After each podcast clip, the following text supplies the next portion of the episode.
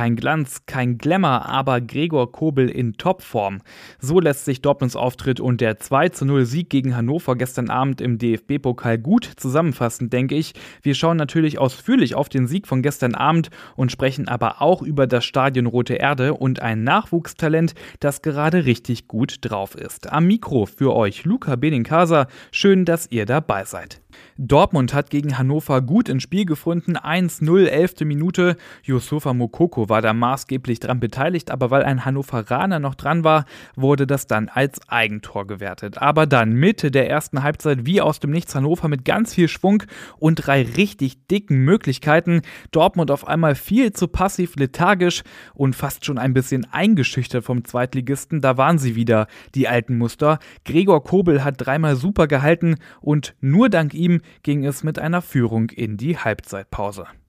Nach Wiederanpfiff ging es dann hin und her. Ein echter Pokalfight war das dann gestern Abend. Hannover war auf Augenhöhe mit dem BVB und hat sich, wie auch in der ersten Halbzeit, viele gute Möglichkeiten rausgespielt. Aber wieder war es Kobel, der bis zum Schluss die Null für den BVB gehalten hat. Kobel eindeutig Man of the Match. Der hat seinen Patzer vom Wochenende mit dieser Leistung auf jeden Fall wieder ausgebügelt.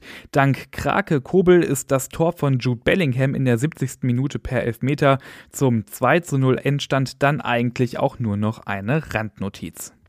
Das sieht auch Emre Can so. Wir haben Gregor Kobel im Tor. Das war heute unser Glück, sagte Can am Sky-Mikro. Kobel selbst sagte nach Abpfiff, ich bin happy, dass ich der Mannschaft helfen konnte, gerade nach dem letzten Spiel. Es war ein typisches, dreckiges Pokalspiel. Es ist nicht unser Anspruch, so viele Chancen zuzulassen, aber am Ende ist es wichtig, dass wir weitergekommen sind, sagte der Torwart.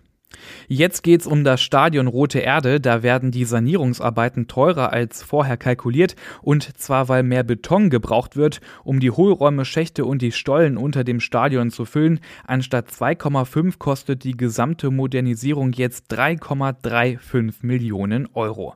Weil noch nicht abzusehen ist, wie viele Hohlräume da genau sind und gefüllt werden müssen, verzögert sich auch der Einbau der Rasenheizung. Für die U23 hat das Ganze aber wohl keine Auswirkungen. Dortmunds zweite kann wohl wie geplant Anfang nächsten Jahres wieder im Stadion Rote Erde auflaufen. Und jetzt quatschen wir noch über Paris Josua Brunner, der Nachwuchsstürmer des BVB, der ist ja diese Saison ohnehin richtig on fire und hat jetzt auch bei der EM-Quali für die U17 des DFB getroffen. Schon nach zwei Minuten zur 1 zu 0 Führung gegen Moldawien.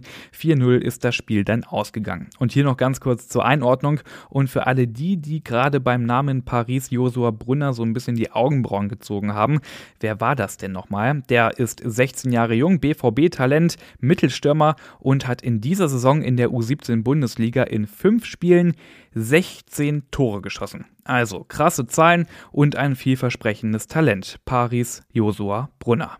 So, das war's mit dieser Ausgabe. Alle Infos rund um den BVB gibt es selbstverständlich immer online auf ruhenachrichten.de.